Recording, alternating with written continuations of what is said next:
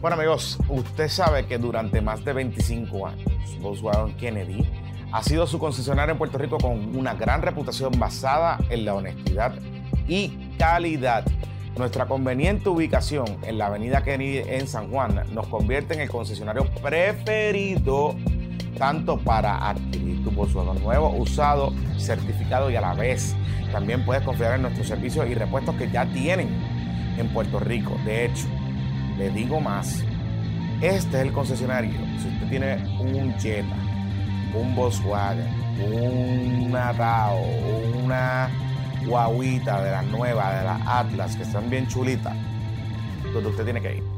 Ahí es que yo voy a buscar servicio para mi Jetta, el que tengo en la casita, que me lo mantienen al día, consigo las piezas cuando necesito comprarlas y son los que cuentan con los mecánicos certificados especialistas en estos vehículos con mayor experiencia en Puerto Rico. Son los mejores técnicos, se los puedo asegurar.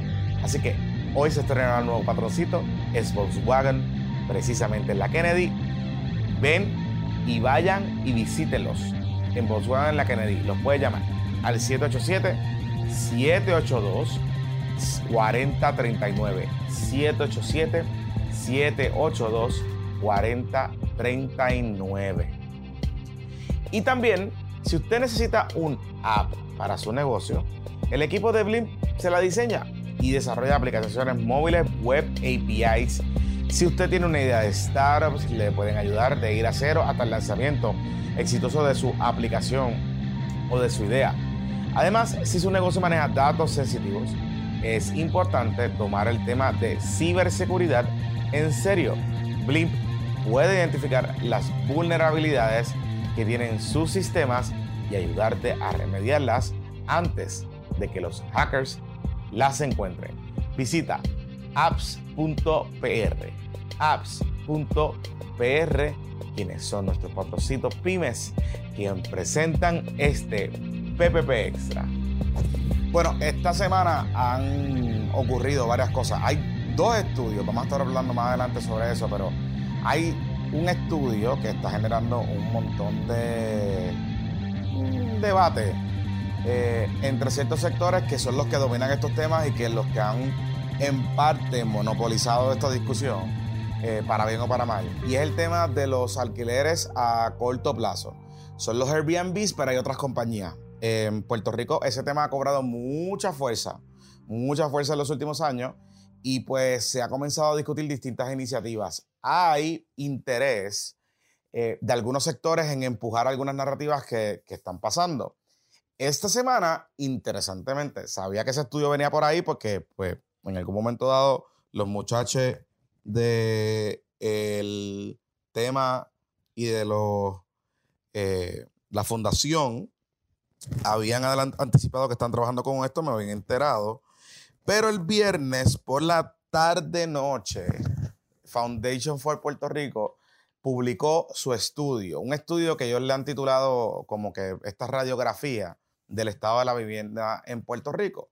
Y es interesante porque Foundation for Puerto Rico no es una entidad que se dedica al tema de la vivienda, Atienden el tema turístico y la economía del visitante.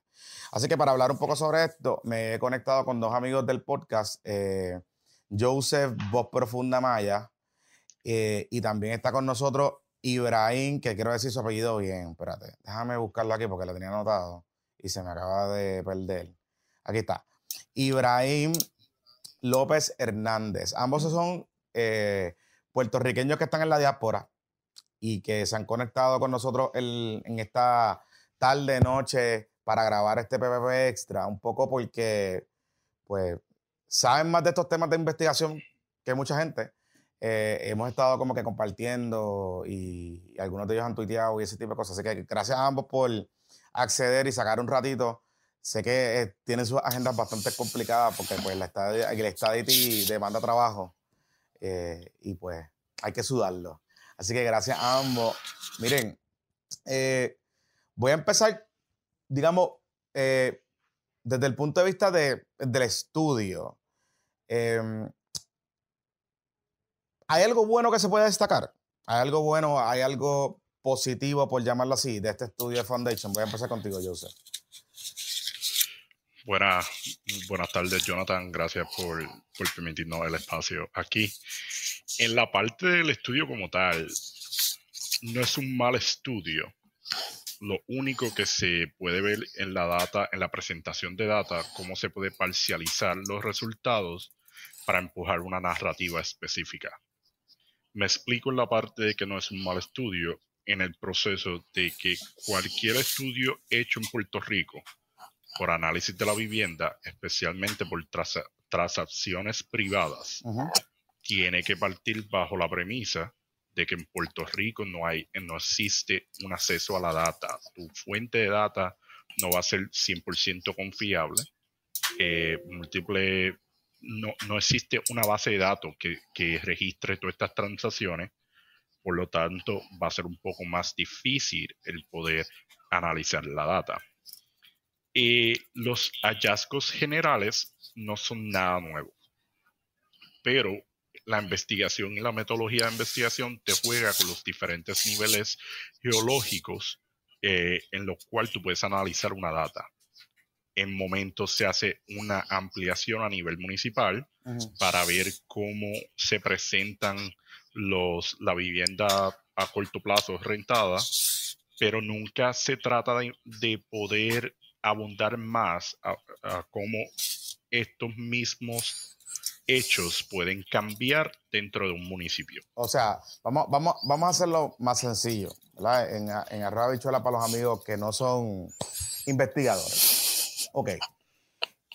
A mí me llama la atención que eh, una de las hallazgos de estudio es que em, las propiedades que se utilizan para Airbnb o short-term rentals eh, es un 1% de todo el universo de propiedades disponibles en Puerto Rico. Entonces yo digo, bueno, si yo tengo, eh, si yo voy a Costco, o yo voy a Sam's, o yo voy a un supermercado, y del supermercado yo digo que eh, hay un solamente un Costco en Bayamón, uno en Carolina y uno en, bueno, dos en Bayamón, uno en Carolina y en el otro en Cagua pues claramente yo puedo decir que en el estudio, pues Costco no impacta negativamente los supermercados en Puerto Rico, porque en Puerto Rico existen, este, qué sé yo, 3.000 supermercados, por decirlo así. Pues Costco representa un por ciento de ese universo. Más o menos eso es lo que yo entendí del análisis y la conclusión que tiene este estudio, es decir, bueno, en Puerto Rico hay yo no sé cuántas propiedades, pero de esas propiedades solamente este porcentaje se dedica a short-term rental. Eso es más o menos lo que tú estás planteando, Joseph, que cuando tú ves la data sí, así, pues esa es la parte donde tú juegas con la data. Tú estás incluyendo un universo de propiedades en Maricao, en Las Marías, en un mismo lugar para analizar cómo, en generalidades, cómo se, eh, se puede, eh, la actividad se refleja en San Juan. Ok.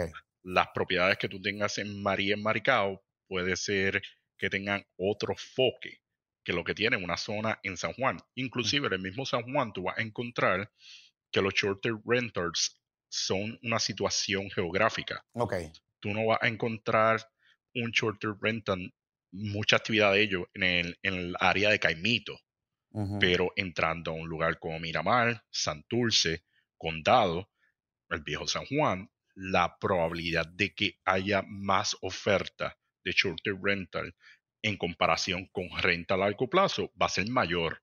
Y ahí es donde el estudio te juega un poco. ¿Verdad? Si vamos a otras publicaciones que, se han hecho en los últimos meses, especialmente por el, Centro para la Nueva Economía, una de las cosas que podemos ver es que los Airbnb. Los problemas de short-term rentals son un problema regional de la costa.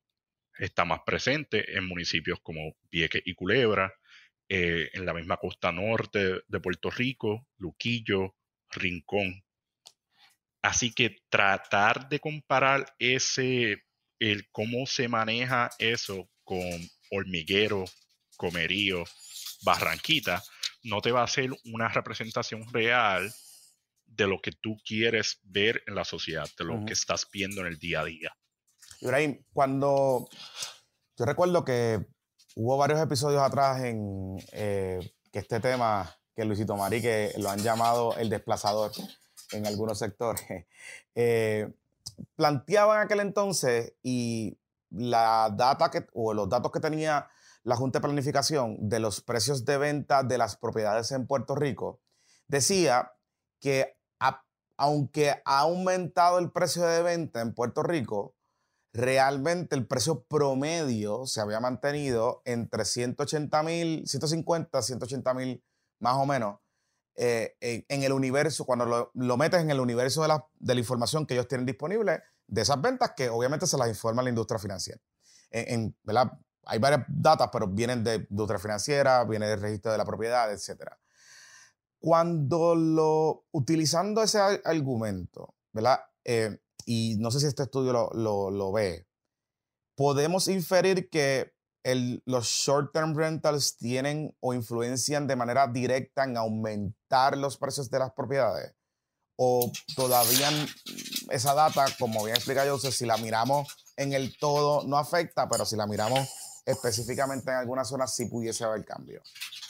Sí, eso en cómo los short-term rentals afectan el precio de viviendas alrededor de donde están operando, esa data, por lo que yo he leído del reporte, no existe y no hay una relación.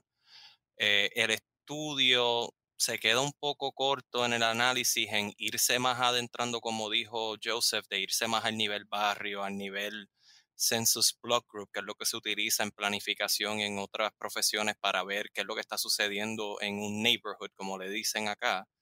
Y esa data nunca se, se, presentó en el estudio como que, pues mira, de acuerdo al 2018, cada año hasta el 2021, que es donde es que tienen la mayoría de los datos en el estudio, vimos que mientras estaban apareciendo Airbnb en X parte de X ciudad, eh, vimos que la venta promedio o la media de venta fue aumentando o fue reduciendo, se quedó igual.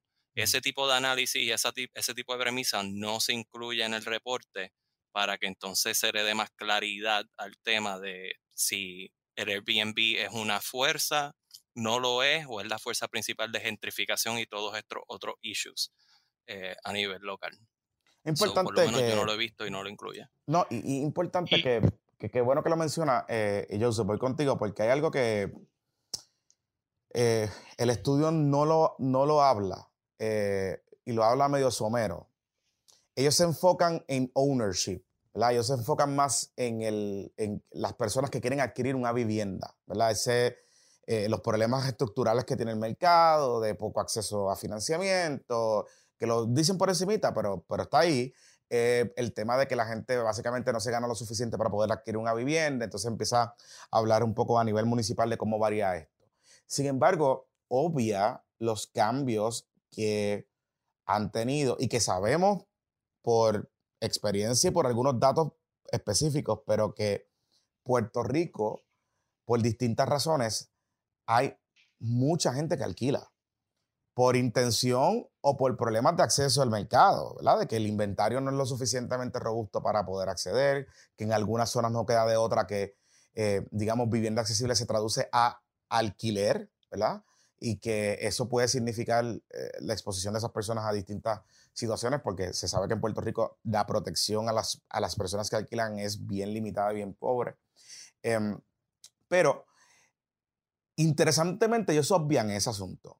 Y lo obvian, cuando uno compara con estas discusiones de lo que ha visto y lo que Joseph menciona de este otro estudio, se sabe que en algunos lugares las unidades que habían disponibles para short-term rental, por ejemplo, Vieques y Culebra es uno de los casos más dramáticos. Digamos, eh, la transformación que ha ocurrido en el mercado de vivienda allí es que lo que era long-term rental ya casi no existe y lo que es la mayoría es un short-term rental. Entonces, pues inherentemente, eso pues aumenta los precios de costo de, vida de la gente que vaya a alquilar allí.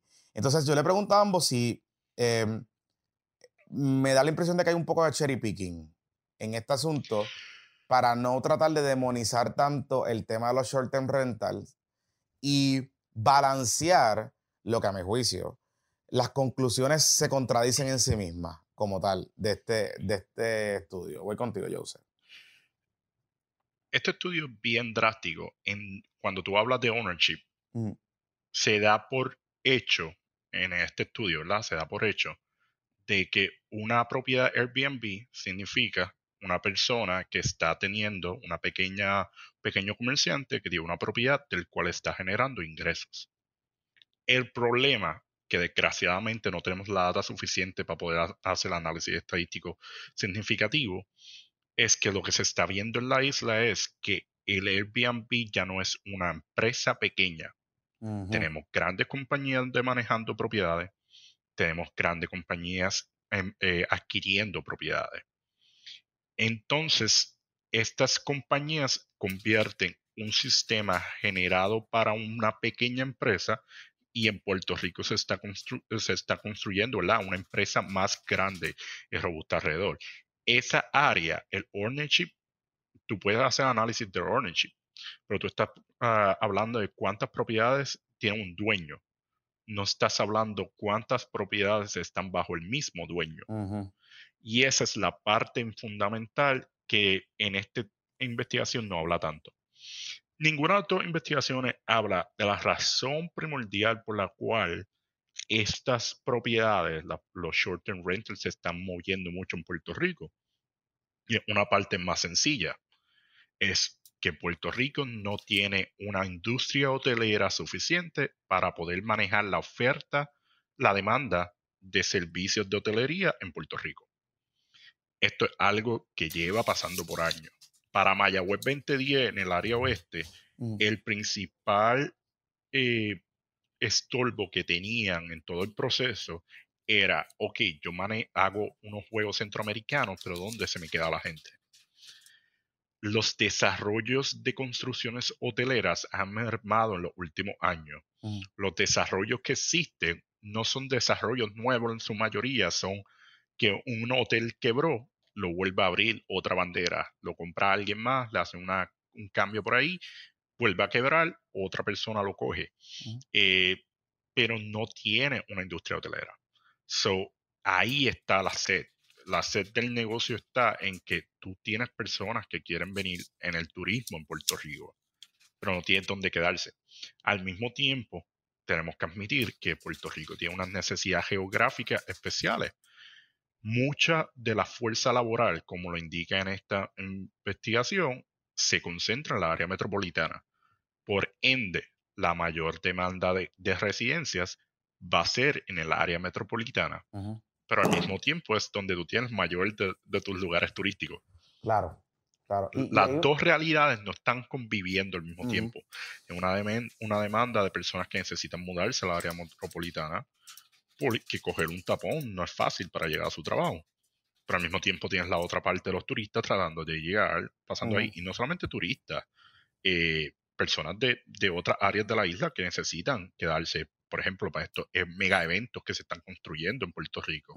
Eso, eso eh, situaciones como backlash, el turismo viene local, ¿verdad? Pero mientras no exista un plan, eh, no, no va a haber un cambio. Y lo curioso de las dos, de las dos investigaciones es que se van en el área reglamentatoria, ¿verdad? A regular cómo se manejan los short-term rentals, pero no tratan con timidez el abundar el, el ámbito. Ok, ¿y si buscamos otras opciones de aumentar la demanda de hospedaje? ¿Verdad? Y si vemos la industria hotelera como una solución para mermar ese desplazamiento y esa, esa demanda de Airbnb, en ese aspecto no se entra en ninguna investigación a fondo. Y, y, es algo muy, muy, es algo polémico. estamos diciendo, para evitar gentrificación necesitamos hoteles. Más hoteles, esa Que hoteles, que, que, ahí entramos a un ámbito eh, ambiental, porque los hoteles no se van a ir a mover a, una lugar, a un lugar eh, Impactado, sino un lugar, un lugar de la costa. Es una batalla en cierto punto que va a llegar al punto de cuál es el menos malo. Claro. Exacto. Eso estoy completamente de acuerdo con, con Joseph en ese, en ese ámbito, porque al principio en el, en el Executive Summary lo que se menciona es que entendemos y reconocemos que hay, que hay preocupaciones con que estos short-term rentals, si se siguen expandiendo o el mercado como está, puede provocar desplazamiento, puede provocar gentrificación y no hay datos para saber o no. Lo que se está notando como parte de toda esta mezcolanza de las dinámicas de vivienda en Puerto Rico ahora mismo tiende a ser a ver el deterioro o, el struggle que las personas están teniendo para poder conseguir vivienda, pero al principio del reporte lo que dicen es que aunque entendemos estos riesgos, no se puede dejar pasar esta oportunidad porque puede brindar un equitable development, como le dicen. Mm. Lo que yo he visto en ese reporte es que no se define cómo es el equitable development.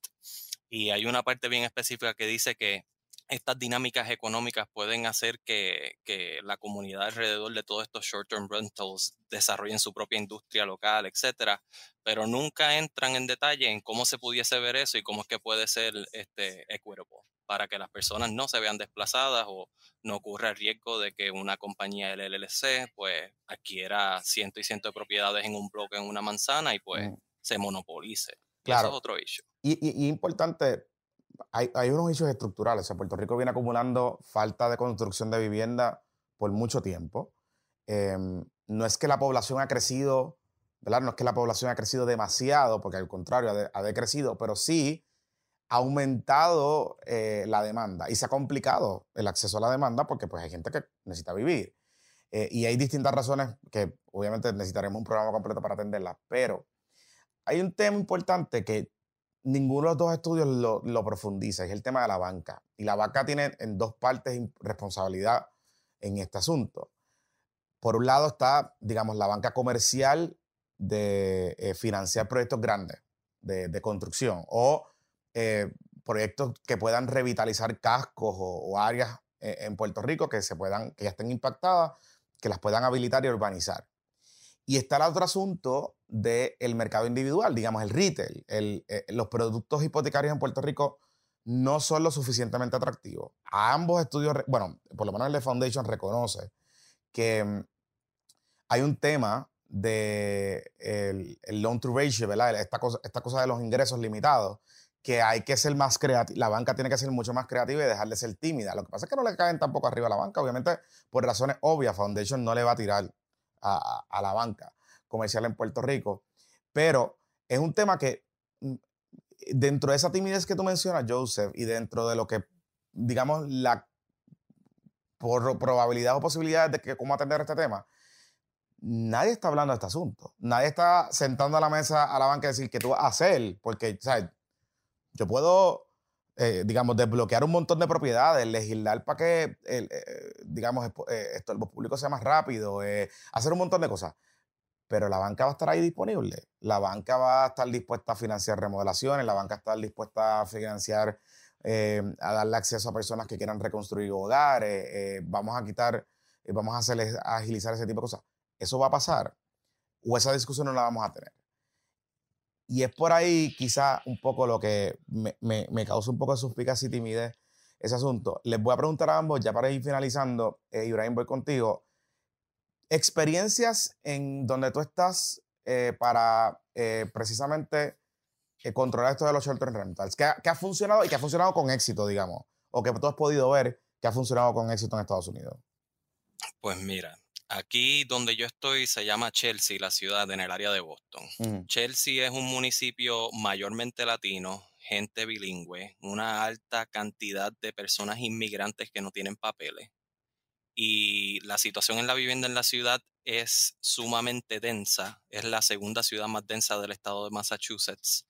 Y cuando empezó los short-term rentals, la ciudad rápido reguló el short-term rentals para que solamente aquellas propiedades donde el dueño vive la propiedad puede crear un short-term rental. Ok. So, una casa de tres pisos y tiene tres unidades, si tú vives en una de ellas, pues puedes rentar las dos, pero tienes que estar viviéndola para que entonces no se desarrolle ese escenario de que adquieran un montón de propiedades y entonces el housing market en Chelsea se vaya reducido. Esto es porque el el mercado de Boston por lo menos es sumamente competitivo. Como hay tantas universidades, todo el mundo siempre está mm. buscando diferentes lugares y la gran mayoría de las personas rentan y el supply no está ahí. Así que lo primero que hizo la, la, ciudad cuando empezó la tendencia y cuando se empezó a ver que los precios estaban subiendo exorbitantemente de la renta fue regularlo a que solamente una, un propietario que vive la propiedad puede rentar esa propiedad específicamente. Y hasta mm. ahora ha funcionado y hemos podido darle prioridad al desarrollo de otras viviendas o de parcelas o adquirir otras propiedades para que entonces haya más vivienda asequible en la ciudad que se necesita. Esa, regulación. Joseph.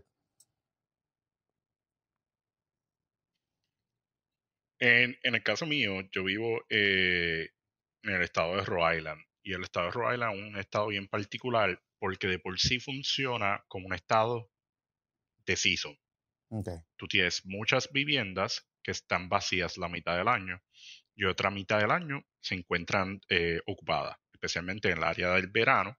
Tú vas a tener muchas viviendas de personas que viven aquí, han vivido aquí toda su vida, pero que para el invierno se van más para estados del sur, donde pueden trabajar remoto o donde pueden tener una, un acceso a una temperatura más cálida. Es un estado viejo. Ver construcciones nuevas no es algo común. La forma como se, eh, se adaptó el problema no fue limitando tanto en la creación de shorter rentals, porque el, ofrecimiento de casas ya era poco, sino impulsando la creación de productos en el área metropolitana donde tenías más gente, donde se le hacía más fácil a las personas eh, estar cerca de escuelas, de transportación, de servicio, eh, de servicio de salud público. Y esa eh, organización alrededor de, acceso a transportación, eh, medicina, educación, todo eso ha sido el punto de lanza, es crear nuevo, no limitando los short-term renters, sino creando más y motivando a vivienda accesible en lugares metropolitanos. Interesante. Gracias a ambos por sacar un poco de, su tiempo. Ambos, eh, los que hemos contactado, son parte de la comunidad de Puertos por Problemas tienen experiencia analizando y, evaluando este tipo de metodología investigativa y cualitativa y cuantitativa, son más duros. No quiero decir que son de RUM porque en verdad no me interesa darle broma al colegio, pero, pero usted sabe. Eh, hacemos la pausa y regresamos en breve. Vamos a hablar un poco de la generación Z. Y este segmento es traído a ustedes por Almería Gutiérrez, nuestros patrocitos Club de Tiro y Arma Favoritos. Están con nosotros desde el principio que empezó esta aventura en el patreon.com y son los que los ayudan a ustedes a ponerse al día. Recuerden, aquí nosotros creemos en que la gente puede tener derecho a portar armas. No creemos en la violencia, pero si usted necesita un arma, si creemos en defenderse derecho. Y qué mejor que hacerlo con nuestra Armería Gutiérrez que está en Arecibo. Allí también son clubes de tiro que usted puede ir a practicar y usted puede orientarse. a los trámites para tu portación de armas o practica tu puntería en Arecibo, en la Armería Gutiérrez. Usted los puede buscar en Facebook como Armería Gutiérrez o también los puede llamar al 787-872-878, quiero decir 2995. 878-2995.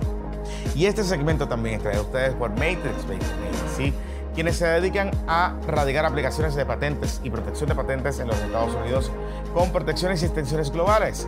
Usted sabe quién es Luis Figarela. Luis Figarela es nuestro experto en patentes. Aquí he puesto por el problema. De hecho, ha ayudado a patrocinar, a certificarlos y a validar sus inventos y es muy bueno y sabe de lo que está haciendo. Así que un agente de patentes hace lo mismo que un abogado.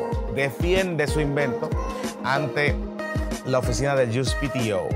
Desde que compensó en el 2006 tiene 146 patentes tramitadas y emitidas 50 de ellas en Puerto Rico. Usted, antes de usar a Mr. Jameson en Nueva York, comuníquese con Luis 603-557-8420 603-557-8420 o también a luis.mxpatent.com. Recuerda, lo puedes seguir también en Twitter como L. Figarela. Todos nuestros patrocitos y show notes están en los show notes de este episodio. bueno amigos, continuamos en este, eh, esta edición de PPP Extra. Estamos un poco poniendo en contexto, hace una semana de, eh, digamos,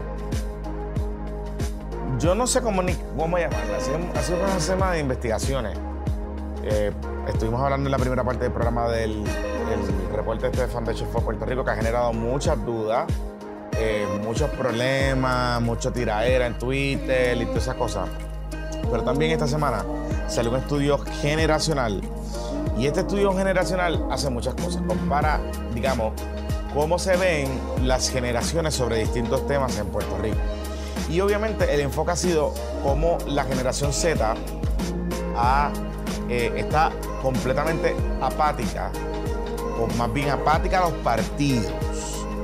Y obviamente el enfoque ha sido ese. Claro, cuando uno lee el estudio, o por lo menos lo que se ha publicado de cerca y lo contextualiza, la generación Z tiene unos problemas y son unos problemas que no necesariamente eh, son unos retos, digamos, no es que es malo. Y habla más de los medios de comunicación de otra gente que de los propios partidos. Así que para entender un poco la generación Z y hablar sobre este tema y, los retos que enfrentan educadores en todo el mundo para poder educar a estas generaciones, eh, está con nosotros hoy eh, Agustín Barosora, quien es educador en ciencia y también patroncito PYME, eh, que está con nosotros y tiene su podcast, usted ha escuchado, nosotros hemos hablado aquí de, su podcast Curiosidad Científica, así eh, que le damos la bienvenida. Hola, Agustín. ¿Qué es la que hay, Jonathan? Gracias por la invitación. Qué bueno, qué bueno que estés con nosotros y sé que eh, harás algún disclaimer de que tú no eres maestro y que tú no eres educador. ¿verdad? Eso es lo que me ibas a decir. Sí. Yo soy comunicador científico, exacto. Eso fue lo que te dije cuando me hablaste. Pero, ajá, eh, haciendo la comunicación científica tú te enteras de muchísimas cosas. Y la gente te comenta y la gente, por ejemplo, el, el, 24, el próximo miércoles, pues voy a estar en una escuela eh, haciendo charlas. O sí, yo estoy bastante cerca de, ¿verdad? De estas generaciones nuevas y, y ¿verdad? Los intereses de, los niños en educación, aparte de la gente que me sigue o los que comentan, que eh, te, te, das cuenta de, la diferencia de gente que para ellos es hasta cool hoy en día decir que son nerds, ¿verdad? Por la educación o, la información que está allá afuera, a antes que tú no podías decir que era un nerd, ¿sabes? importante, y, vamos, quiero como que un poco romper eh, este asunto. O sea, el, el, cohort, ¿verdad? El, cohorte de la generación es desde el año 96-97 hasta el 2012. Ese es el, digamos, el periodo de edad que comprende esta generación Z. Eso quiere decir que el más viejo de esta generación tiene 27 años, 27, 28 años, más o menos. Y el más joven como es el caso de mi hija, por ejemplo, tiene 11 años. Cumple 12 ahora el año que viene, este año el año que viene. Así que, ¿qué ha pasado en ese, en ese periodo? Un resumen bien sencillo. Hemos vivido al menos tres crisis económicas, eh, gran recesión del 2000, de los principios de los 2000, que la gente se olvida, pero realmente pasó y tuvo unas implicaciones serias. Se ha hablado sobre, de hecho, si esa crisis del 2000 que fue de acciones alrededor de temas de tecnología, abrió la puerta a la gran crisis, a la gran recesión del 2008. Pero, digamos, a nivel, a nivel global, recesión 2000, cambio de gobierno en los Estados Unidos con, después de ocho años de, de, de los demócratas. En Puerto Rico, cambio de gobierno después de ocho años de Pedro Rosselló y con todas las implicaciones que eso pudo tener. Eh, digamos, ya se comenzaba a sentir los efectos de las 936, porque las 936 se derogan en el 96, el periodo de transición fueron 10 años, pero ya para el 2000, 2001 se había comenzado a sentir en Puerto Rico que estas fábricas habían eh, comenzado a moverse. Que ya eh, ese cambio paradigmático había comenzado a sentirse en la, en la población. Y Luego, pues entonces nos venimos la crisis del 2008, el 2010 la primera huelga de la Universidad de Puerto Rico, cómo se materializó esa crisis en Puerto Rico, 2016 la aprobación de promesa, 2017, no, bueno, 2015 la aprobación de promesa, 2017 huracán María. Y en el interín pues se aprueba la ley 22, Axisti y todas estas cosas. Así que no sé, y quiero empezar por ahí, si cuando tú hablas o compartes con estos jóvenes de esta generación en tu dinámica de, comunicador de ciencia, percibes una desconfianza generalizada a las instituciones y a personas que, digamos, puedan tener eh, conocimiento más o algo, porque con todo esto que yo acabo de hacer un resumen así medio atropellado de lo que ha pasado, yo no pensaría o no, yo no, yo no juzgaría a alguien que dude de hasta la luz eléctrica que haya crecido en esa época. Agustín. Sí, eh, creo que tengo que empezar por eso mismo. Creo que echando para atrás, que incluso yo soy hijo de un padre que se fue para principios de los 2000 por cuando pasó las 9.36, eh, había una compañía en, en Manatí que se llamaba Roche y se fue a ese laboratorio. So, después de 18 años, él perdió el trabajo. Eh, le dieron una indemnización, nosotros no sabíamos qué íbamos a hacer. Él toda la vida trabajando en farmacia, o sea, en farmacéutica. So, trabajó pocos años en Merck, que creo que fue la que vino y estuvo un tiempito. Pero después de ahí, obviamente, y creo que esto es importante, eh, la historia que voy a contar un poco personal, porque cuando sucedió eso, eh, y mis padres se separaron, yo tenía como 13, 14 años, el problema empezó porque no habían trabajo como de esos mismos, de la, de verdad, de trabajadores de farmacia y etcétera. Y para mis tiempos, eh, ¿verdad? Que, que actually yo soy de los primeros millennials eh, a pesar de que los millennials tuvieron una mala racha hacia el final del curso de los millennials, pero para mí de millennial y esas situaciones tú entendías para aquel tiempo que tú podías tener una vida exitosa si tú tenías un bachillerato, ¿verdad? Tú salías de escuela, estudiabas algo, ibas a tener un buen trabajo prometido, entre comillas, y ya, esa era tu vida. Y para mis tiempos, yo salí de, ¿verdad? Cuando, bueno, desde antes de graduarme, ya nosotros, todos mis hermanos y todos, trabajábamos para poder ayudar en la casa, porque el dinero de mi papá no llegaba y mi mamá, pues, esa situación que ella tenía. Eh, ¿Qué sucede? Cuando yo me graduó, yo entré rápido a universidad, que incluso cogí los primeros eh, eh, veranos y todo, porque quería adelantar, porque mi crianza, mi idea era el de que, ah, tú te gradúas de universidad, tienes trabajo. ¿Qué sucede? Cuando yo terminé de salir de universidad, ese no era el caso. Okay. las cosas no pagaban igual. ¿Tú te graduaste en qué año de universidad? En el 2004. 2004. Sí, que ya tú empezabas a sentir eh, esa, eh, ese enfriamiento del mercado laboral, los salarios habían cambiado, los beneficios habían cambiado, empezabas de bien atrás, empezabas desde bien atrás. Comparado, digamos, a lo que otras generaciones han vivido. O sea, por ejemplo, mi papá es un hijo de un baby boomer eh, pero su generación se le hizo más fácil, de hecho, empezó hasta mejor, porque mi papá no estudia un bachillerato, mi papá hace eh, un grado asociado en electrónica y entra a trabajar en la telefónica en un momento dado, coincide con la transformación de la telefónica entre 80 y 90 y esa gran digitalización y expansión que hubo y la llegada del internet, celulares, etc. Así que él aprovecha dentro de esa corporación pública y se educa, ¿verdad? Y se sigue educando, se sigue certificando, etc. Hasta que entonces ya casi a finales, bien cerca de la, de la, del proceso este de la, de la huelga y la venta, em, él, él, decide coger un programa que había para estudiar un bachillerato. Dentro del... y, se hace un bachillerato en negocio, me parece que fue en administración de empresas, etc. Pero él se le hizo, o sea, lo que mi abuelo le tomó 30 años o 25 años en generar ingresos, mi papá lo hizo en 10. Si yo me comparo con lo que yo he pasado en términos de lo digamos, yo me graduó 2005 high school, 2009 bachillerato, 2012 derecho. Yo me he tardado para llegar a lo que mi papá se ganó, se está ganando en promedio, porque ya no se ha retirado, se ganó en promedio en ese interín.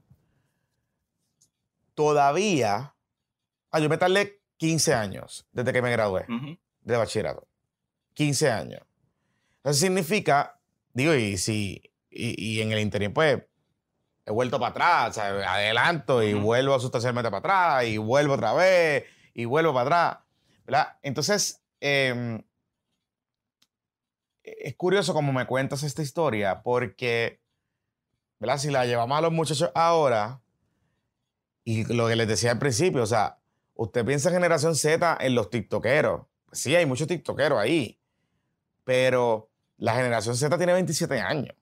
O sea, la generación Z ahora mismo, y en Puerto Rico lo vas a sentir más, porque como la gente se ha ido, pues la mayoría de tus compañeros de trabajo no son de tu generación o son viejos, en caso de Puerto Rico, o son viejos, o son su primer empleo.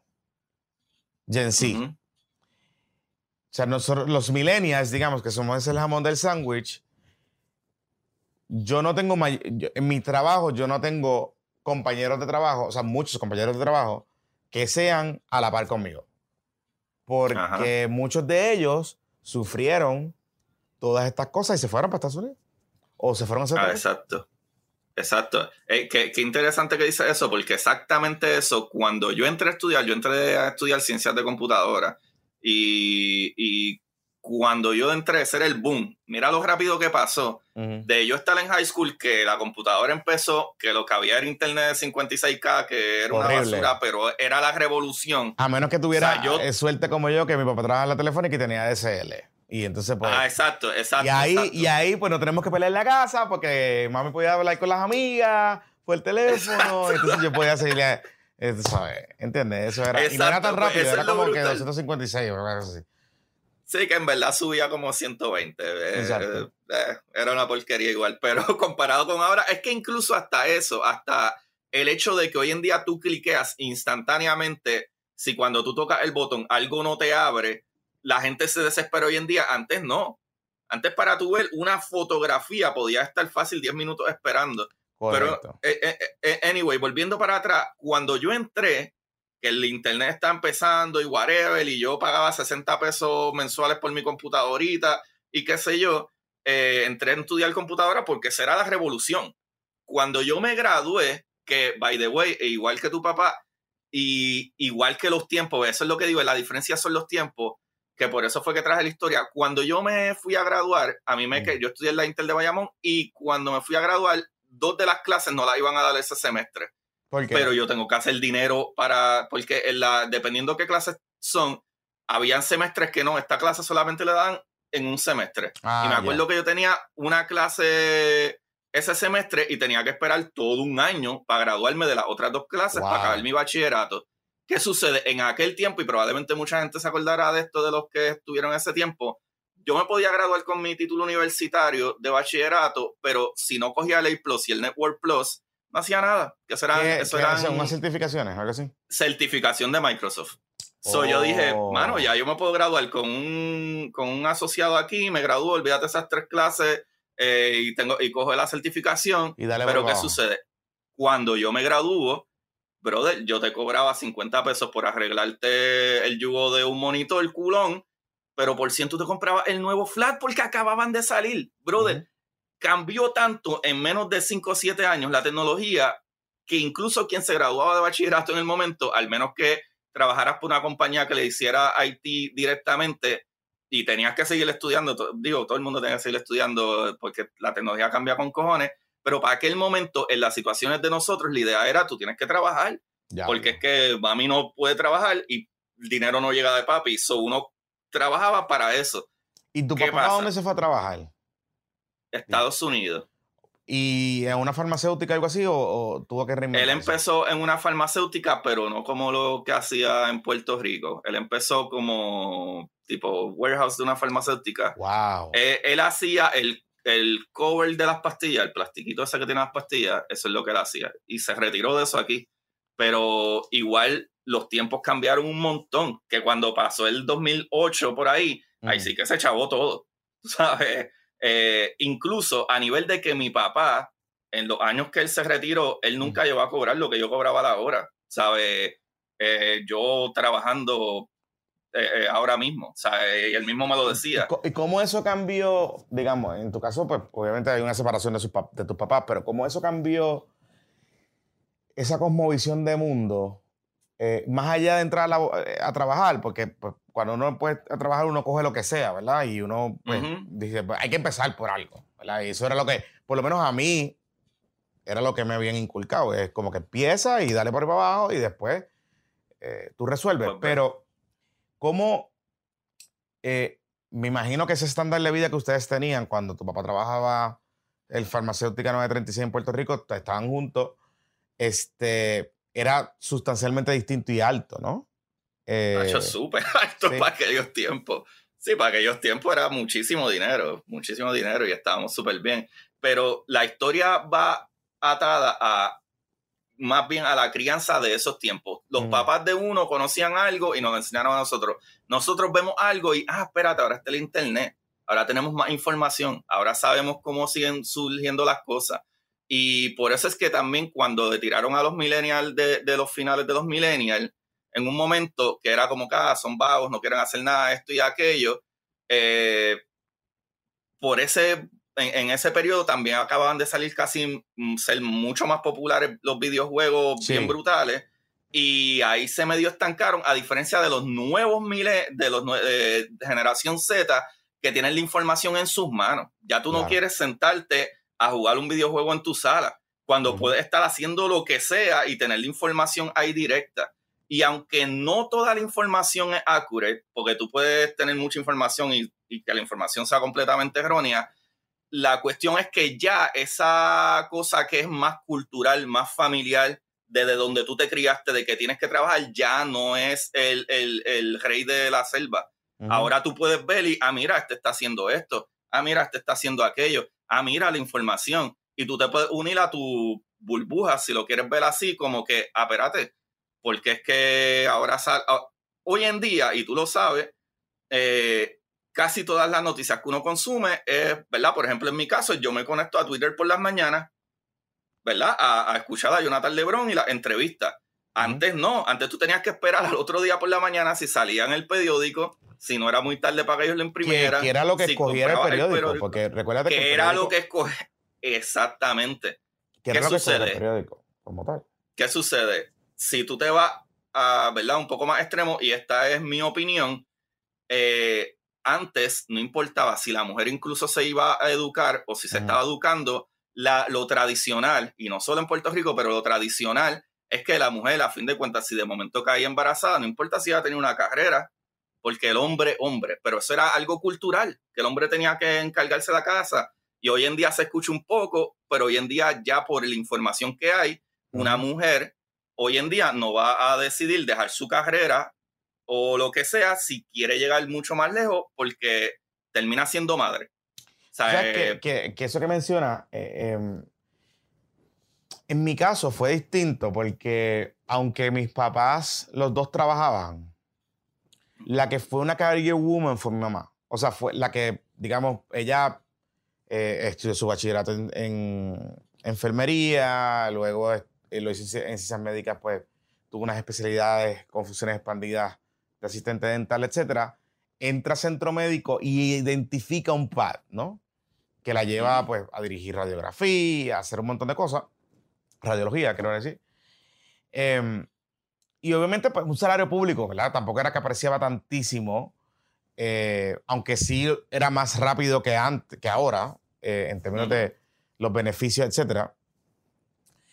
Pero, digamos, en mi caso, eh, para mí fue normal que mis dos papás trabajaran y que trabajaran un montón. O sea, que, los dos estuvieran fuera. o sea, nosotros nos crió los colegios, estudios supervisados, este, ese tipo de cosas. Porque no había de otra, ¿verdad? Eh, eh, mis papás los dos tenían que trabajar, querían trabajar, querían echar para adelante también. O sea, nunca dejaron de aspirar a más por, porque tenían dos hijos, ¿verdad? Y porque los hijos tenían su, su, sus cosas. Ahora, yo sí, y me da la impresión, un poco he tenido la oportunidad en los últimos siete años de dirigir equipos que la inmensa mayoría han estado compuestos entre millennials y Gen, y Gen Z, me da la impresión que por alguna razón el tema este de estas crisis que hemos vivido económicas ha calado, ha, pesado.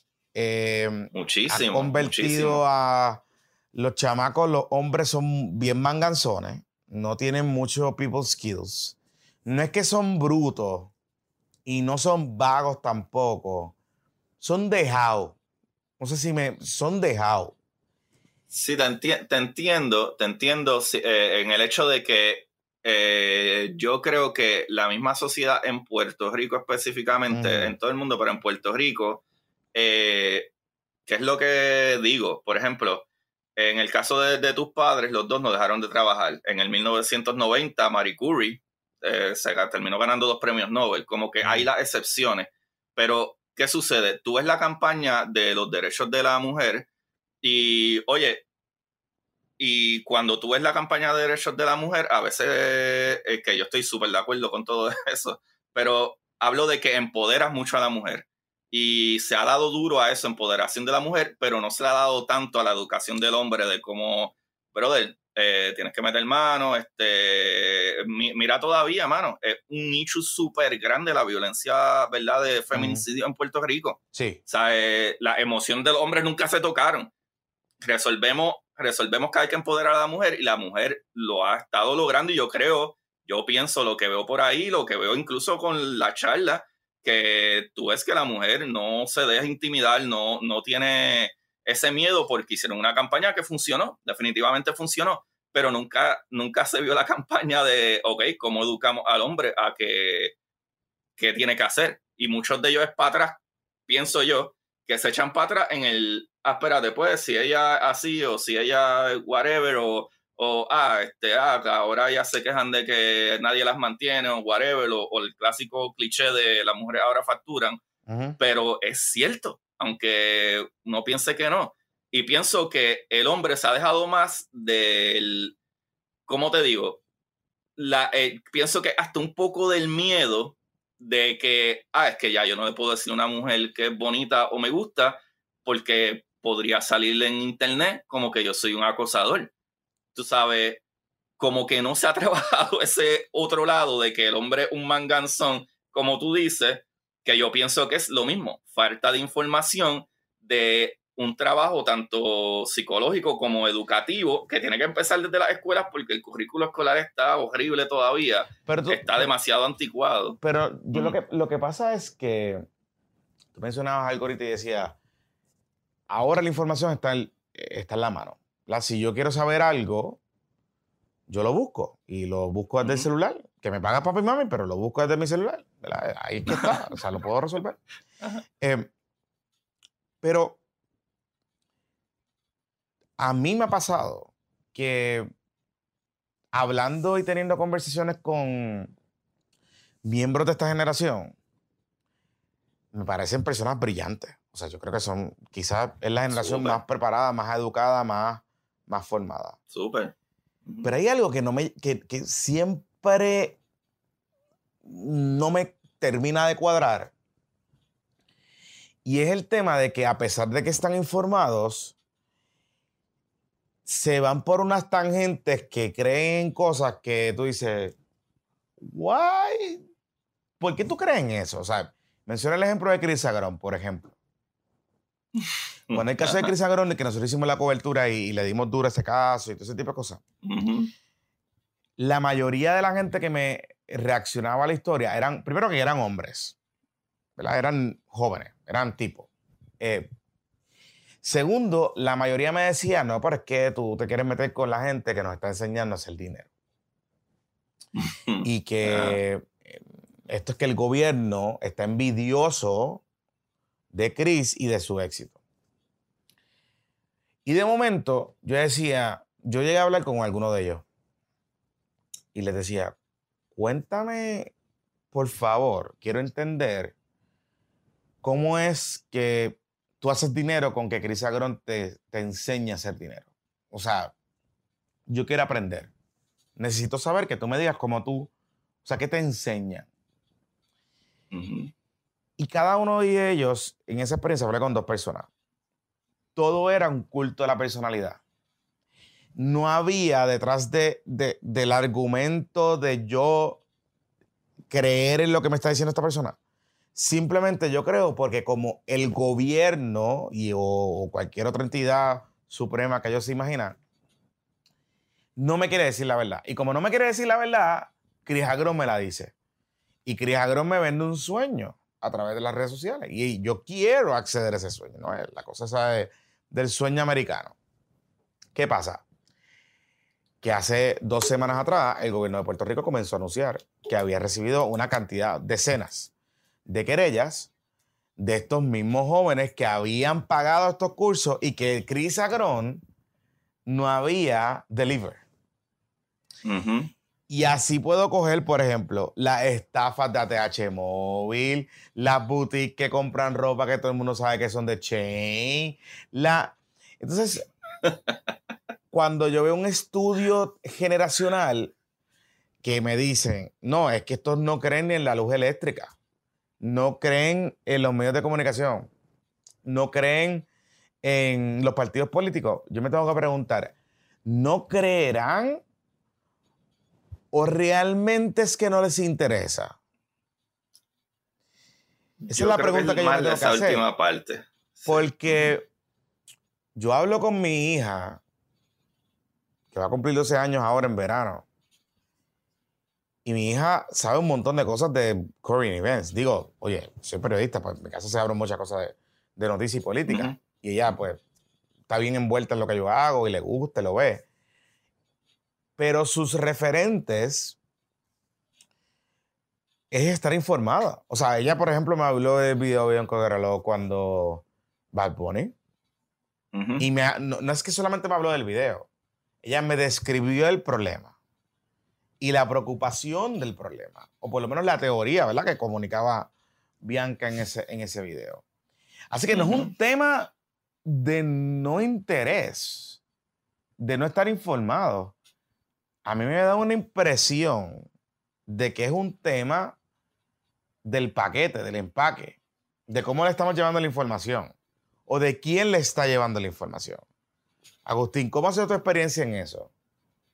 Ok, mira, eh, eh, tocando un par de puntos de los que tú tocaste, mm. eh, esto va a ser bien controversial, pero todavía el sol de hoy la gente cree en horóscopo, cree en cosas mágicas, cree en piedra whatever de, que les dan salud o lo que sea. Y, mano, incluso muchísima gente cree en, en, la Biblia o en libros, ¿verdad? Que a veces hasta hablan de algún tipo de ciencia que ni se puede comprobar ni existe y todavía se cree.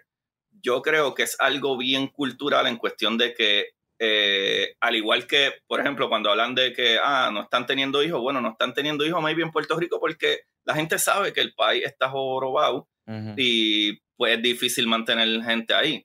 Pero si están teniendo hijos los boricuas que se van a, Florida, tú sabes, ¿qué sucede? Si miras para atrás para la información, lo mismo. Viene, esa información viene casi de algo cultural. Y algo cultural en cuestión de la gente que es pobre, o que son pobres entre comillas, es que todos los pobres les encanta la historia del pobre que lo logró. Es algo bien psicológico que yo no puedo explicar el por qué, pero así eh, funciona. Está curioso, Agustín, que menciones eso porque no quiero entrar en nombre, pero usted va a saber de quiénes estamos hablando. Yo no sé si usted te ha dado cuenta que en los últimos, en los últimos años la mayoría de los influencers, particularmente varones, empujan estas narrativas y estas historias de superación que cuando tú las ves y tú dices, espérate un momento, esta persona lleva tanto tiempo en los medios de comunicación, la siguen millones de personas en los medios de comunicación, está todos los días en los medios de comunicación, es un nombre bien reconocido, ha salido en todos los estudios y por haber que eso. ¿Cómo es posible que tú sigas insistiendo que tú vienes de, del barrio de no sé qué y aquí o del sitio tal más cual? que es lo que vende. Es, lo que vende Jonathan. Pero es lo que vende para qué? Porque es lo que vende para yo contarte una historia para qué. ¿Cuál es el, o sea, yo nunca he logrado entender cuál es el click, ese sweet, ese sweet spot, porque el pittiness, es el pittiness. A mí no me da la impresión que la generación Z esté en esa onda. O sea, yo cuando hablo con, con, yo no, yo no, yo no siento que ellos estén como que, ah, por ejemplo, o sea, yo he hablado y he visto las dinámicas de estas de las amiguitos y las amiguitas en, ese, en esa edad. Ah, tú me dejaste, pues está bien. Ajá. It is what it is. O sea, Esa es la generación Z. Apego a, o sea, el apego que tienen, digamos, a sus papás puede ser, y etcétera. Pero a, sí, pero las cosas no.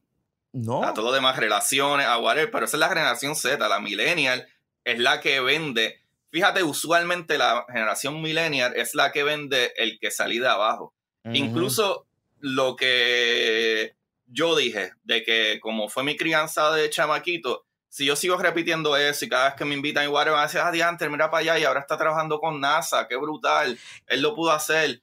Y es como que, mira, no.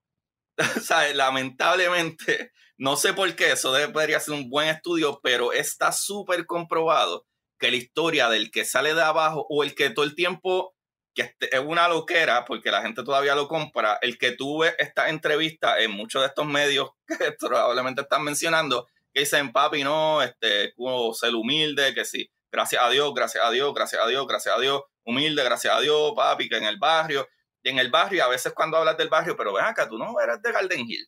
¿Cómo que el barrio? Esas palabras claves le encanta a la gente. ¿Qué película, incluso películas, tú has visto que el que es rico o el que era rey o lo que sea, eh, le pasan cosas buenas y termina con no sé con quién le gusta? Casi siempre es la pobre la, es más, todas las películas de Disney es la pobre, la cenicienta, la no sé qué, la que no tiene ni zapatos, la, eso vende. Y eso es algo que nuevamente la cultura nos lo llevó y es algo que no hemos dejado ir.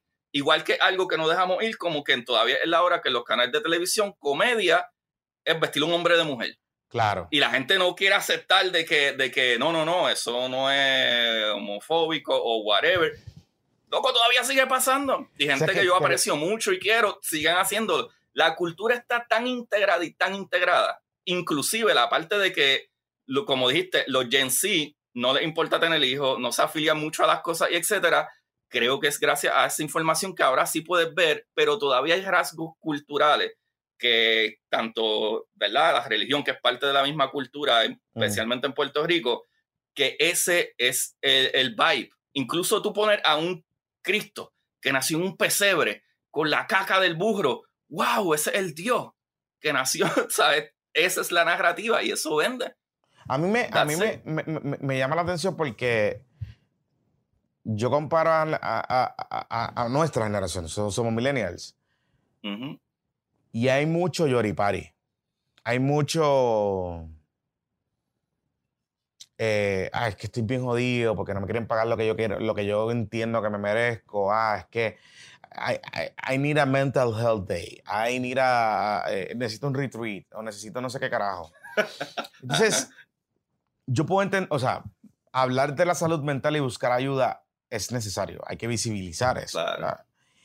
Pero en la medida en que tú lo conviertes en que estás contando tu historia o, estás contando lo que te puede estar pasando o lo que sea, en reiteradas ocasiones se convierte en un self-validation point, ¿no? En, que yo te estoy vendiendo esta narrativa para que alguien allá afuera que quizás puede estar pasando lo que yo estoy pasando o no está pasando, pero quiere eh, empatizar conmigo, me va a dar like y de esa manera yo me siento validado. Y esa constante validación, que en el caso de nosotros la vivimos con la maduración de las redes sociales, digamos, pues yo vengo de MySpace y vengo de los foros y vengo de... Pero yo vi esa evolución, la viví, ¿verdad? Este, viví el Facebook cuando empezó que era solamente para las universidades, para una sola universidades, yo quería estar ahí, entonces era como que esta dinámica de las fotos y subir las fotos y buscarse. Y entonces uno se dejaba yo me acuerdo que se empezaban a dejar por Facebook. Entonces era como que todo el mundo se enteró. Ah, volvieron. Entonces, tipo cosas. Entonces, eh, puedo entender que nuestra generación, muchos que vivieron esa etapa, esa validación, ¿verdad? Esté ahí, esté ahí. Los algoritmos ahora mismo la pongan y la pompen y la bombeen más. No me da la impresión que la generación Z está ahí. No, si no. quieren mostrar individualidad, si quieren buscar autenticidad, y es lo que el estudio lo, lo, plantea. Y un poco lo contrasto porque yo recuerdo que este tipo de estudios cuando empezaron con los millennials se hablaban de que no, los millennials quieren que te hablen como tú que entonces allá salieron todos los medios y vamos a crear todos estos medios para los millennials y no sé qué. Y nada pasó fracasaron casi todos. De hecho, esta semana nos enteramos de la quiebra de Vice Media, que es, digamos, la iglesia millennial de los medios. Quebró. Vice. BuzzFeed News cerró. Se quedó solamente con BuzzFeed, los quiz y la changuería. La mayoría de los esfuerzos de medios millennials, millennials, están por ahí dando bandazo. Este, casi a punto de morir. Pero los Major Leagues sí siguen ahí. En parte porque conocen bien cómo hacen dinero. Eso es lo primero. Y lo segundo, que es donde yo creo que estamos empezando a fallar con los Gen Z, es que en la medida que tú empieces a seguir los facts, ¿verdad? las modas, y a crear conceptos para moda, tú vas a dejar, primero vas a dejar de ser eh, cool. En algún momento dado, vas a dejar de ser cool. En algún momento dado, yo quiero dejar de hacer fucking quizzes en BuzzFeed. Ajá. Yo no quiero saber qué personaje de Succession tú eres. No me interesa ya. Es una mierda. Eso ya me entretuve, ya no me importa. Y así sucesivamente, ¿no? Este, y una de las cosas que te dice el estudio es, yo quiero que sean auténticos conmigo y me digan la verdad. Pero no es forzar la autenticidad y tú mencionas ahorita, no hay miedo a ser weird, no hay miedo a ser nerdo, no hay miedo a, sacar buenas notas, no hay miedo a, vestirme como me dé la gana, no hay miedo a seguir a Bad Bunny, que mañana se puede vestir de mujer como mañana se puede vestir de hombre, como que, ¿verdad? Esa autenticidad, aunque está enmarcada dentro de unos valores de comercial, ¿verdad? De, de consumo, porque hay un consumo, es algo que están buscando todo el tiempo. Y no sé, que por ejemplo, en tu experiencia es, eh, educando en ciencia, ¿cómo tú has tenido que adaptar tus cosas en esas conversaciones? Mano, eh, simple y sencillamente cuando yo hablo, si estoy hablando un término de física, yo me tiro un chiste y hablo malo. Ok. Antes eso era un no. Antes eso era un no. Yo puedo tener gente hablando de, de, Y que volvemos a lo mismo. ¿Qué sucede? Tanto monetariamente como culturalmente, como ahora la información corre más rápido, la gente se da cuenta que tú antes llevar por ahí de que alguien era, eh, ¿verdad?, de, eh, gay o, lesbiano, qué sé yo, eso era olvídate. No. Tú eh, en nuestra edad, estudiando de escuela, o por lo menos yo, que soy un poquito más mayor que tú, tú no puedes, el que, o sea, era un vacilón tú decirle a alguien que era gay mm. ah, es gay, como si fuera algo malo. Hoy en día es tan normal porque la información está allá afuera y hay mucha más información que se celebra hacerlo. Y hay paradas Pride. Aquí donde yo vivo eh, es la ciudad más brutal que le mete. Y brutal, a nadie le importa. Porque antes era un tabú, falta de información y eran otros tiempos, igual que falta de, trabajo. Hoy en día, eh, y yo creo que los millennials se quejan también un poquito porque los papás de los millennials no las pasaron tan bien.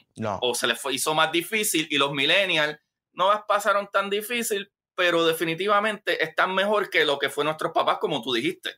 A ti te tomó menos tiempo llegar a, una meta eh, que, ¿verdad? Como tu papá que tardó a lo mejor 30 años.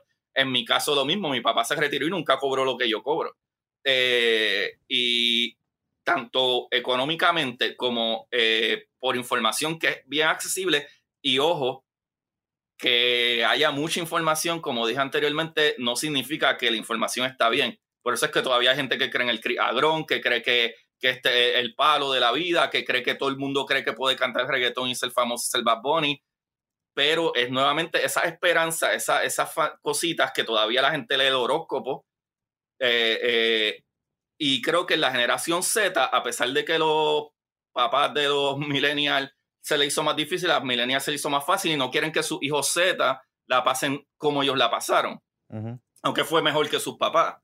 ¿Qué sucede? Ah, ya ahí le da un poco de alivio a la, a la verdad, a los Zetas, a, pues tú sabes que, ah, ok, pues mira, tengo más tiempo para pensar las cosas, a lo mejor puedo decir que quiero estudiar, ah, mira, a lo mejor no me tengo que ahorrar, porque mi, mi mamá millennial que metió las patas a los veintipico de años, eh, me dijo, mira, no metas las patas, estudia, porque a mí se me hizo dos veces más difícil. Algo que para la generación de nuestros papás, todos nuestros papás decían, tenías novia y, ay, ¿cuándo se van a casar? ¿Y cuándo me va a dar nieto? ¿Y cuándo whatever? Eso no se ve tanto ahora. Nosotros, eh, eh, los millennials, no le preguntamos eso a, tanto a, a, los Z, pero nuestros papás, tú vas a casa de tu abuelo. Bro, yo tengo 40 años. Yo no voy a tener hijos ya. Y los hijos que yo tengo son los hijos de mi esposa, que ahora, ¿verdad? adoro y los quiero y, está, y, la pasé brutal con ellos. Pero cada vez que yo hablo con mi mamá, me dice, ay, pero tú no me vas a dar un, nietecito. Y yo le digo, mami, ya tú tienes cuatro nietos de, de, de mi hermano. Pero no, no, no, pero uno tuyo. Eso yo no se lo voy a preguntar nunca a mi hijo. Nunca, porque para mí es bien difícil. Y. Para, mí ese marco no es ni un marco de referencia. Eso es como. Exacto, exacto, exacto. Pero antes era, por eso te digo que las cosas siguen cambiando y mientras más información se sigue accesando y más conocimiento de boca a boca también, como que, ah, mira, papi la pasó mal, yo no la pasé tan mal, tú la vas a pasar menos mal. Ah, mira, tienes más tiempo para decidir qué quieres hacer, si quieres estudiar, a mí me va mejor económicamente, igual que a ti, Jonathan, pero mejor probablemente que a tus papás a, tu edad. So, puedes darle el break a tu hija que decida. A lo mejor tu hija no tiene que trabajar en cuarto año o, en high school, como tú y yo probablemente lo hicimos, y a lo mejor puede coger su carrera universitaria y decidir si quiere irse por una maestría o no o simple y sencillamente tiene el apoyo tuyo, porque tienes una mentalidad un poquito mejor que la que tuvo tus papás o los papás de ellos, que probablemente los trataron peor, pero eran otros tiempos, era otros tiempos, ¿sabes? Y creo que eso es que a medida que los tiempos cambian mm. y la información es más accesible y los temas se tocan más que antes, porque antes no se tocaba y antes, como tú dijiste, ah, el periódico podía decidir qué poner allá afuera. Hoy en día tú puedes escoger qué tú quieres ver de allá afuera. Y hay veces que está mal, hay veces que, hay información que está completamente mal, pero está allá afuera. Si realmente quieres saber y quieres buscar puntos de vista, lo puedes hacer. Y eso es, es, parte más de, ¿verdad? De pensamiento crítico.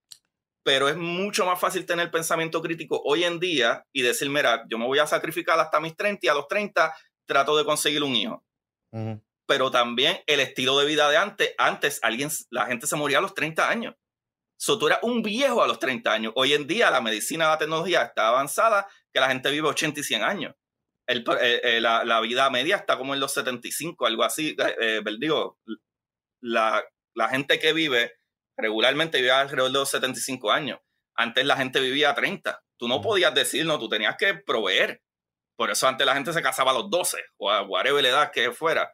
Ahora las cosas, tanto tecnología en todo, en información, medicina, eh, eh, eh, incluso noticias, es mucho mejor. Y mientras más conocimiento, mejores decisiones la gente toma. El conocimiento es todo, es todo. Y eso era algo que nuestros papás no sabían, que nosotros supimos un poco y los Z lo tienen. Te voy a decir algo. ¿Cómo los políticos, tú que interactúas con los Z en tu contexto, ¿no? ¿Cómo un partido político y los políticos pueden conectar con ellos? Wow, mano, es que el problema de los políticos, digo, yo, déjame contestarte primero la pregunta y después digo cuál es el problema. El problema, eh, como es, eh, la idea de tú conectar, pienso yo, con los Z es ser completamente honesto. Y eso es un problema bien difícil en política. Y tú lo sabes muy bien porque tú tienes que ver, tratar de que te vuelvan a reelegir. So, tú tienes que ver quién piensa como tú, a qué masa apela. Y a veces hay políticos, y estoy bien seguro de esto, y todo lo podemos ver cuando de momento un partido que era medio centro, medio izquierda, de momento termina moviéndose a la derecha porque piensa que hay más votos en la gente más mayores y la gente más mayor usualmente es religiosa. Ah, pues vamos a hablar de aborto, vamos a hablar de esto, de aquello. Y ese es un problema bien grande. Y yo creo que hoy en día, que por eso es que las podcasts, el YouTube y todas estas cosas son tan famosas, es porque tú y yo somos tú y yo. Yo hablo de física, pero hago tres chistes. Yo hablo de física, pero invito comediantes. Ah, invito científicos también, pero cuando invito científicos, por ejemplo, si yo voy a hablar de entropía, yo no digo no, porque cuando las partículas, eh, mientras más se unen, crean una entropía más grande. Pero pues ya yo sé, mi mamá era física porque recogía la entropía de mi cuarto. Ah, pues ya tú sabes que es desorden. Y a lo mejor suena bobo, pero yo no puedo tener esta corbata muy apretada y es el problema que yo creo que los políticos no pueden let go y lo, el palo de los podcasts y la radio se ha soltado más y tú lo puedes ver. Antes tú no podías ni decirle a la gente bruta o esto, aquello necesariamente en radio por más heated que fuera el tema, hoy en día la gente grita y se pelea y se habla malo a veces hasta, hasta en radio. Tú sabes que se supone que no, pero de momento si no, pues en su programa personal, en su YouTube o en su, o en su podcast, tú dices 20 barbaridades, pero la gente conecta por quien tú eres, no por... Y yo creo que esa parte es la parte brutal, la honestidad.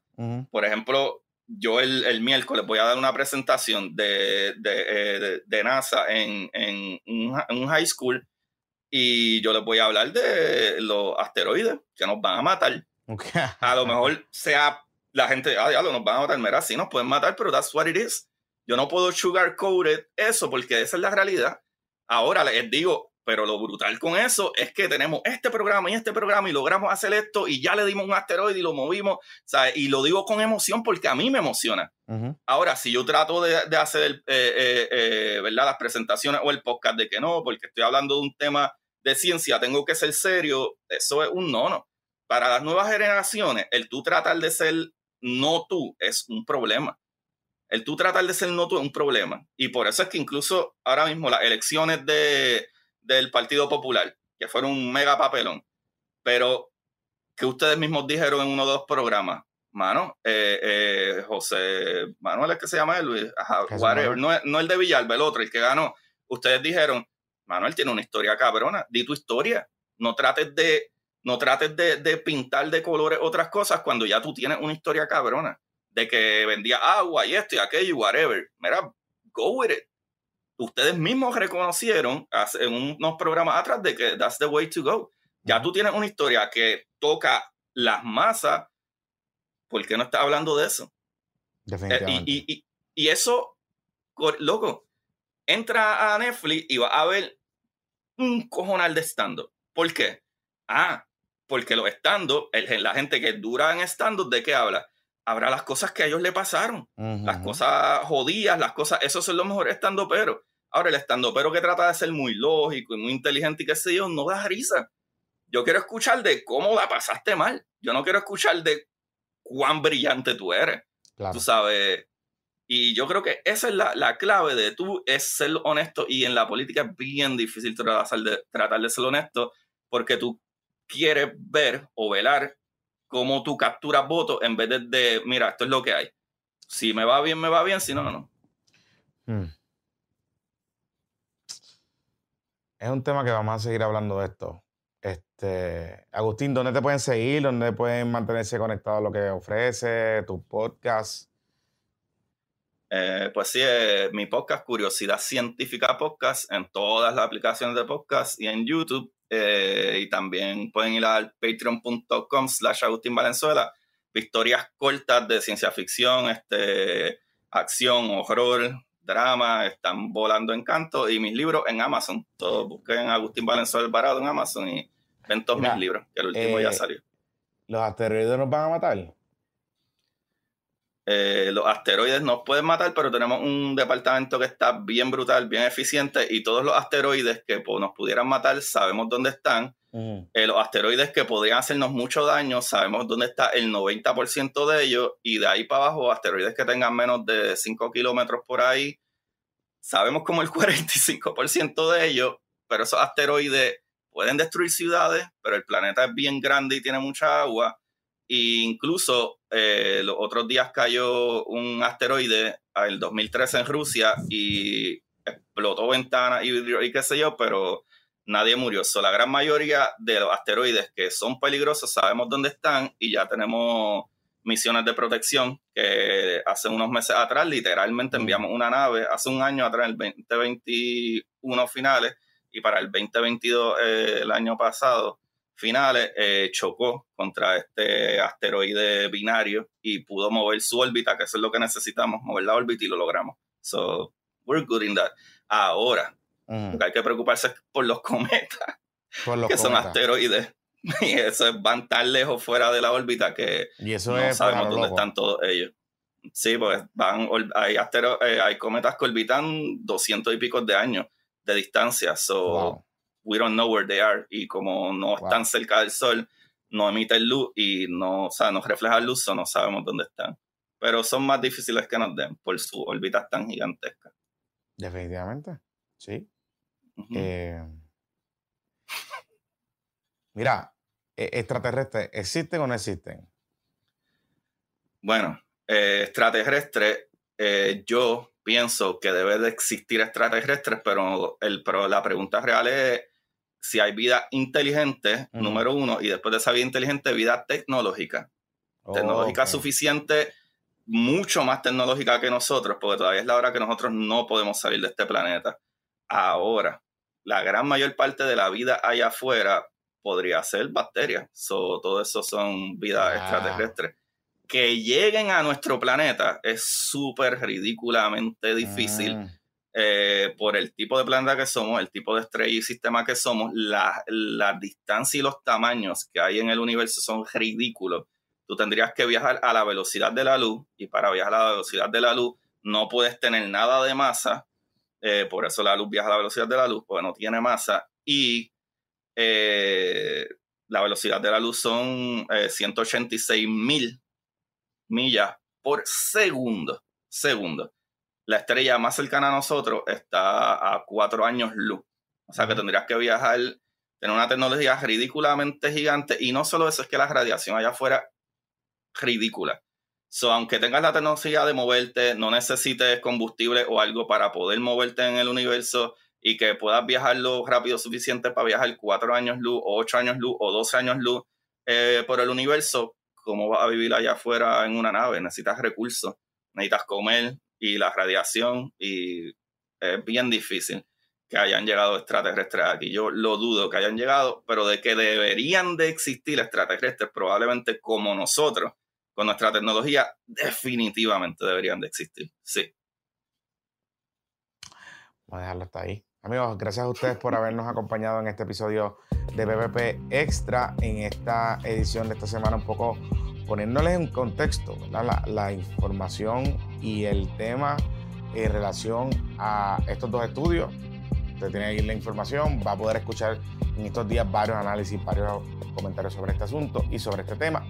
Nosotros nos volvemos a encontrar el domingo en un PPP regular. Recuerde, que se puede con, suscribir patreon.com diagonal puesto para problema y también eh, puede visitarnos en todas nuestras redes sociales y en YouTube. Que la fuerza los acompañe, que tengan todos un bonito día.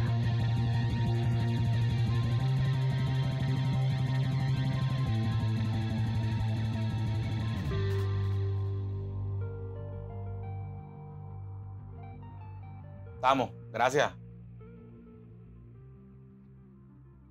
Bye.